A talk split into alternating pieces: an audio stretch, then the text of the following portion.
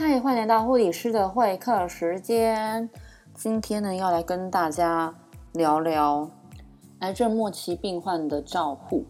那为什么会想聊这个主题呢？是因为刚好我的呃个人的脸书最近回顾，就是我妹妹她去年结婚，然后有阿嬷的影像，然后就突然想到阿嬷。对，因为阿嬷大概在年初的时候过世了。那他是因为癌症的缘故。其实我的阿妈她本身的身体是很硬朗的，她很少去到医院，几乎不太会。她会去医院是因为我阿妈大概活到八十几岁，她在八也是在八十几岁的时候，她咳嗽，然后她发现她的痰就是红红的，大概粉红色这样子。那我阿妈是一个非常注重养生、非常注重健康的一个人，所以她其实。就还蛮懂的，就是对于他一个没有念念书的老人家，可是我阿妈的养生的观念是很好的。他对于他身体哪里不舒服，他是很敏感，是很敏锐的。所以当他一觉得这样子一个不对劲的情况的时候，马上就跟我爸爸讲。那我爸就带他去看医生嘛。那其实诊断肺癌其实蛮快的，因为当然一就是你需要去看胸腔内科的时候，一定是一定是需要。收集你咳嗽那个痰要去做化验，因为我阿妈一刚开始是咳嗽痰粉红色这样子，有血丝这样子。那除了要去做这个检查之外，第一个还要去，那时候医生是开了要照 CT，那是从 CT 的当中发现就是肺部有肿瘤这样子。那因为当时是在乡下，但也因为要医治这个癌症的原因，所以后来就来到了台北。那他所有一系列的。化疗检查都是在台北淡水马街跟台北马街。为什么会讲到癌末？是我阿妈从发现到她过世，我印象中应该是有两年的时间，大概一到两年。那因为我本身就在台北，所以那时候就会时常的去看阿妈，因为我们没有住在一起。所以那时候就会很常的去看他，跟他聊天。因为阿妈是一个很喜欢聊天的一个人，然后她也很喜欢人的陪伴。因为我现在回想起来，我觉得我阿妈是一个很怕孤单的人，很怕她，就是她很害怕死亡的这件事情。所以当她面对她生病的时候，她其实是很难过、很不开心的。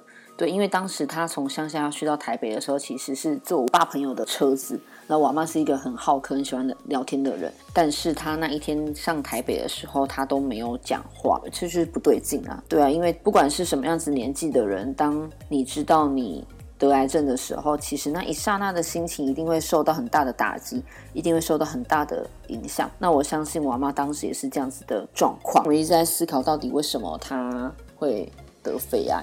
但当然现在就不可考了，但也不去追究到底什么样子的原因，而是就是我觉得第一是在面对一个癌症病患的时候，一个很重要的是陪伴，陪伴非常的重要。我觉得而且陪伴需要带着同理心，站在他的角度，站在他的立场去陪伴他，不然的话，其实病患来讲，他们其实是很没有安全感的，他们都会想很多，所以那时候我就很强的去陪伴阿妈。那因为我本身是基督徒，所以我就会就是因为阿妈讲台语，然后我那时候特别去找那种台语的诗歌，然后练台语的诗歌，然后播给他听，不然就是邀他一起唱，带他。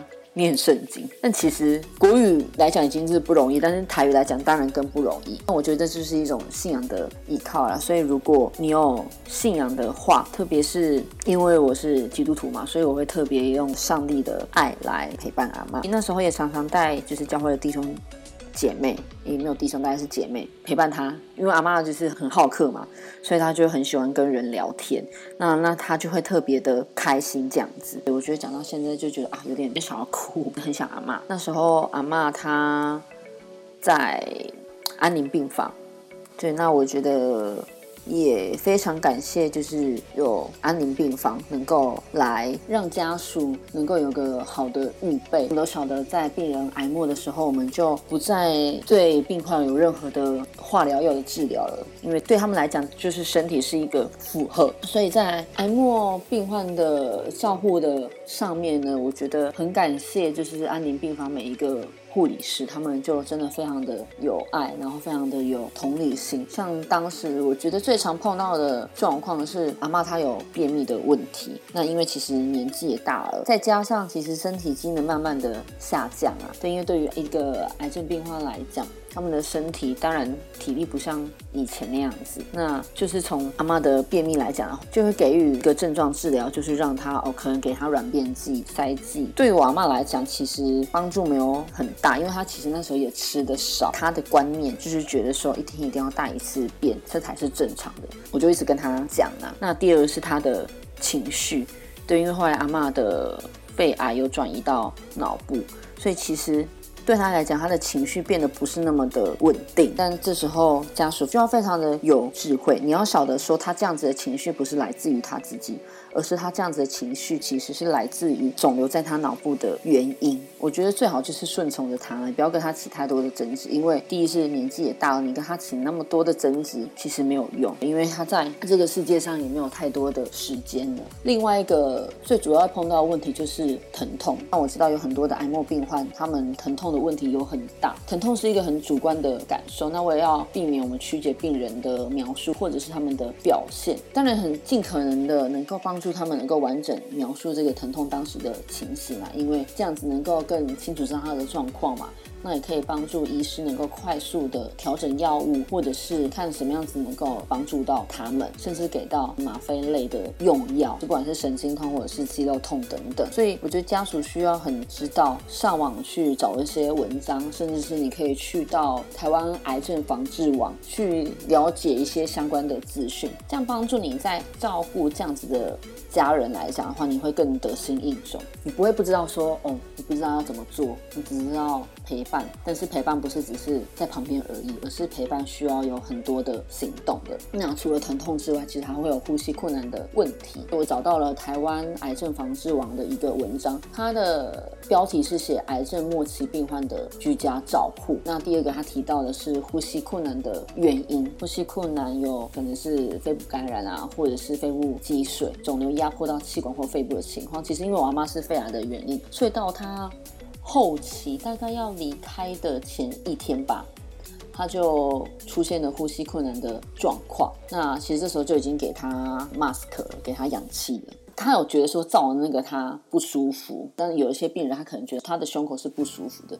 这时候你就要帮助他。阿妈那时候他那时候住院，其实我们就没有让他穿胸罩了，想说让他舒服一点。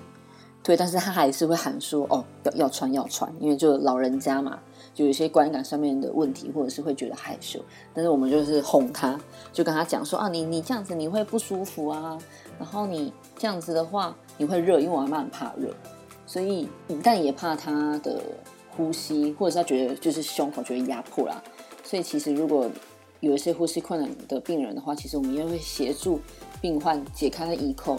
或者是不要穿胸罩，尽量让他们穿宽松的衣服。那甚至有一些，如果真的是呼吸困难的话，有的可能甚至还会给药之类的。下一个的话，可能会有恶心呕吐的问题，尽量帮助他们不要被呛到。那更是要记录这个呕吐物的量啊、颜色啊、吐的时间这样子，更是陪伴他们。那在呕吐的之后，其实不要急着说要给他们进食。对很多的家属可能就说，哎，他他吐掉了这些的东西，可能会有流失很多的营养，那要赶快的让他们进食，其实是不太正确的。对你需要这时候休息，可能他的胃部有出什么样子的状况，或者是少量多餐，不要吃太甜的，然后不要太油腻的，更是他们要帮助他们定期的清洁他们的口腔，因为对一个正常人来讲啊，你当你刷完牙的时候，你一定觉得你的口腔是一个非常。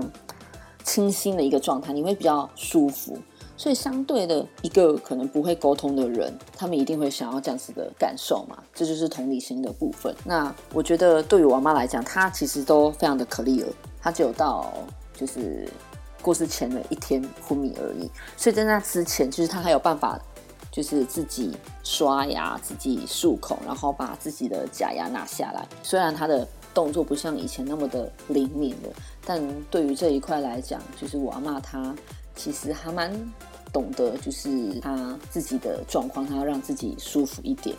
那对于我阿妈来讲，她有一个最重要的那时候的状况就是失眠，她都会觉得说她很想睡觉，但是她睡不着。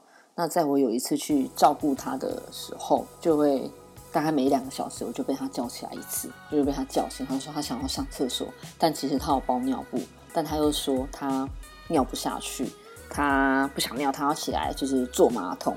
然后我就因为我妈其实比较重一点，然后我就带他去上厕所，因为我不太想要麻烦护理师啊，我就觉得这种就是家属自己来就可以了，但是他们还是会来帮我，那就非常谢谢淡水马这些安宁病房的护理师协助我妈上厕所的时候，他其实是尿一点点而已，或者是他腹泻。